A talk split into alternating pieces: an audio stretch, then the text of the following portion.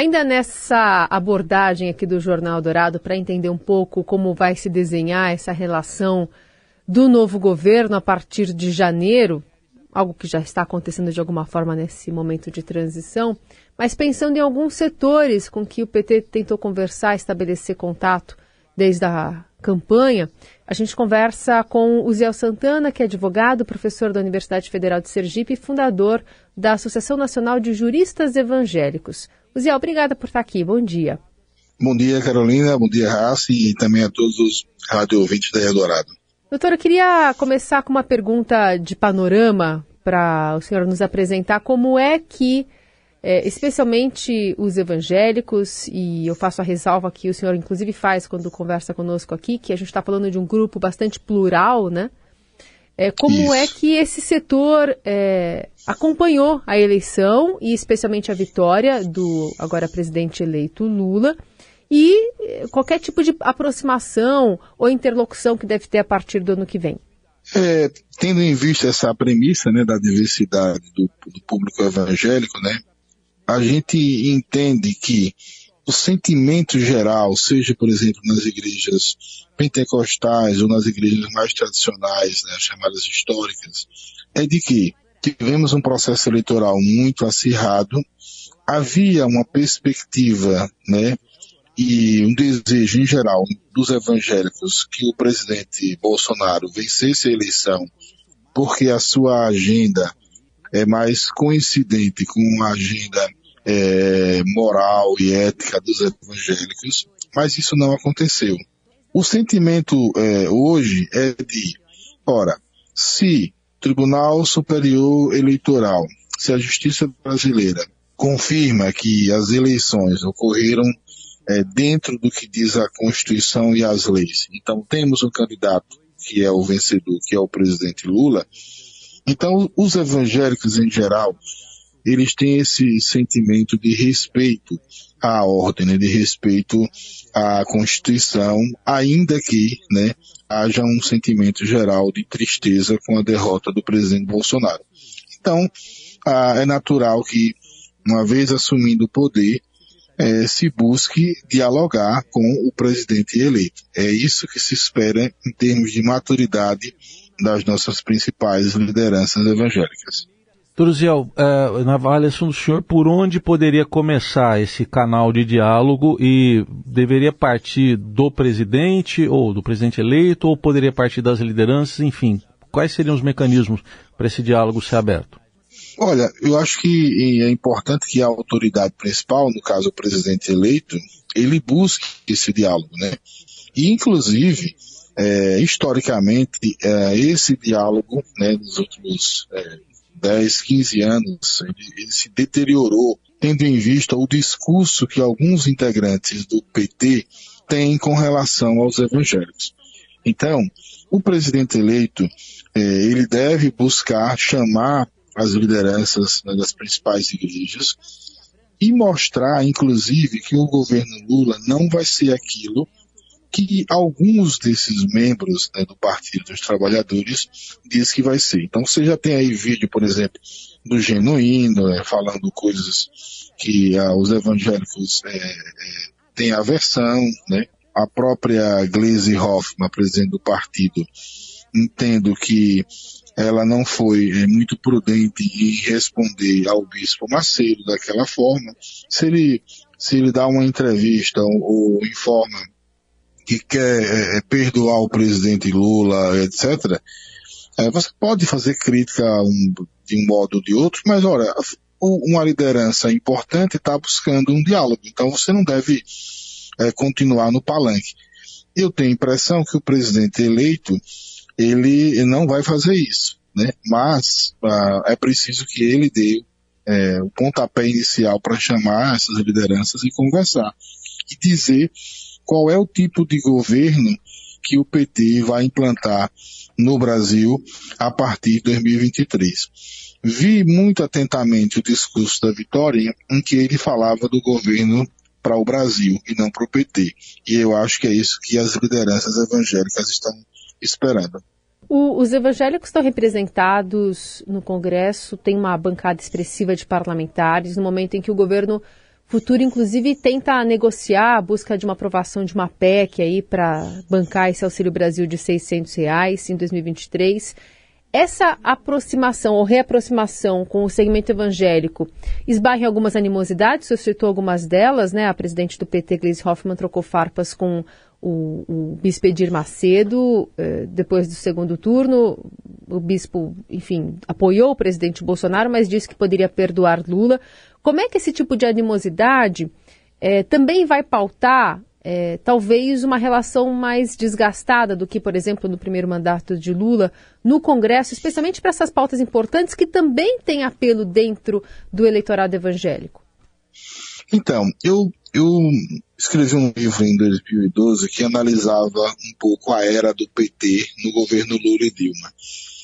E eu me lembro que o primeiro governo Lula, ele foi um governo estratégico, porque do ponto de vista da economia, ele não mudou os pilares que existiram no governo FHC, né? Então isso deu um sinal positivo ao mercado. E do ponto de vista, por exemplo, das pautas morais, o primeiro governo Lula não tentou é, fazer, dar um cavalo de pau, né? Em, em, em ideias, ah, em temas que são muito caros, né? Para os evangélicos sobretudo as pautas morais em geral. Por que, que certamente ele fez isso? Porque sabia que haveria uma forte oposição. Ora, agora a situação é semelhante, mas do ponto de vista da possibilidade do PT né, é, estabelecer novas pautas, novas ideologias, é ainda mais improvável, porque nós temos um Congresso que ele é decididamente centro-direita. Então, eu imagino que o presidente Lula, sabendo disso, né, vai resgatar exatamente a sua estratégia do primeiro governo. Né? O grande embate entre evangélicos e o PT começa no final do segundo governo Lula e se estende até o governo Dilma. Porque é de se é, alertar, e o PT sabe disso, que nenhuma pauta moral tem condições de ser modificada nesse próximo governo Lula. Por quê? Porque não vai ter maioria no Congresso para isso, e mais que isso, várias lideranças evangélicas ou conservadoras foram eleitas que têm um grande potencial eleitoral, um grande potencial de ajuntamento de pessoas. Então é muito difícil você se contrapor a isso. Então eu acho que o governo Lula, nas pautas morais, não vai querer modificar nada, e se quer um diálogo com os evangélicos, vai chamar para perto para trabalhar junto àquilo que interessa ao povo brasileiro.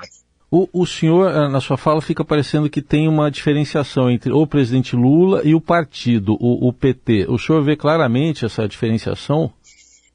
Vejo claramente, né, porque ah, o, o, presidente Lula, já na, na, na montagem da sua campanha, ele mesmo fez essa diferenciação né, ao trazer para perto figuras como o Geraldo Alckmin, né, e outros agora no segundo turno. Então, é isso que deve ser o fio condutor do, do próximo governo. E não tem outra possibilidade, porque o resultado das urnas foi extremamente desfavorável a certas pautas. E aí eu não me resumo apenas a pautas morais, mas pauta econômica etc do governo do PT. Agora, o PT tem quadros importantes no diálogo, né? Lembro do ex-ministro Gilberto Carvalho, que é sempre foi sensível e sensato com os evangélicos, ainda que uma vez ou outra tenha alguma, é, alguma frase que os evangélicos critiquem, etc. Mas ele é um, um ministro sério e ele procurou diálogo com os evangélicos, né? a outros quadros é, também é, não tão ligados ao PT, mas que estiveram no governo Dilma, por exemplo, me lembro do, do, Beto Vasconcelos, que foi secretário nacional de Justiça, também é, tivemos um diálogo importante ali com, com os evangélicos. Então, eu acho que essas figuras, a própria ministra Edeli Salvati, outro quadro relevante que, que dialogou bem com os evangélicos, eu acho que essas pessoas devem dar o tom. Porque, ó, por exemplo, em relação à Anajure, nós trabalhamos a pauta de liberdade religiosa com a deputada Maria do Rosário. Então, há, há sensatez no PT. Há sensatez. Então, essas pessoas é quem devem é, comandar ou buscar esse diálogo a partir dos comandos do presidente eleito. A gente é, gostaria de entender também, eu não sei qual é a representatividade que o senhor entende também que exista do pastor e deputado federal eleito Henrique Vieira, do PSOL pelo Rio, que é aliado do PT, ele avaliou que a aproximação que o governo Lula deve construir com a população evangélica, é, não com foco exatamente nas lideranças midiáticas e poderosas, mas sim com o que ele chama de base evangélica popular. O senhor acha que é por aí que essa conversa deve começar? Realmente? Eu acho que isso é um. É, eu respeito a opinião do, do, do, do pastor Henrique, mas eu acho que isso aí é um romantismo de esquerda que não se coaduna com os evangélicos. Nós temos as igrejas principais, né, do país. Elas têm lideranças fortes, então uma Assembleia de Deus, a mesma igrejas mais históricas como é, presbiterianos, batistas, têm lideranças fortes. Por ter lideranças fortes, né, esse chamado denominacionalismo, né, que segmenta os evangélicos, há toda uma construção que chega até a base. Então, é improvável um governo Lula dialogar com a base, com as pessoas somente. Não tem como. A não ser em temas que não sejam é, necessariamente ligados aos evangélicos. Mas então, é, eu acho que o caminho não é esse. Né, não há essa possibilidade. E o, o ponto é chamar a mesa, como o ministro Gilberto Carvalho fez várias vezes, essas lideranças e trabalharem nos pontos que convergem né? E, nos que não convergem ter um respeito para que no nosso país haja uma pacificação. Bom, é, a, a, campanha eleitoral teve momentos duros, né, é, complicados, é, em que é, chegou até a fazer discurso atribuído a Lula, que depois foi o próprio presidente desmentiu, é, de fechamento de igrejas. Ele alegou que a, no governo dele em 2003 foi a, feita aquela lei da liberdade religiosa como aparecem essas arestas uh, que vieram também de algumas lideranças evangélicas? Então, é, eu acho que o, o, discurso, a gente vive uma era de fake news, né? Ah, ele precisa ser é, mais olho no olho, né? É, menos por imprensa e, e, mais no diálogo institucional direto. Agora, existe aí uma, um recorte histórico de situações que envolvem o PT e os evangélicos que precisa realmente ser dirimido. Começando pelo próprio PT admitir que isso aconteceu. Por exemplo, essa questão do fechamento de igrejas.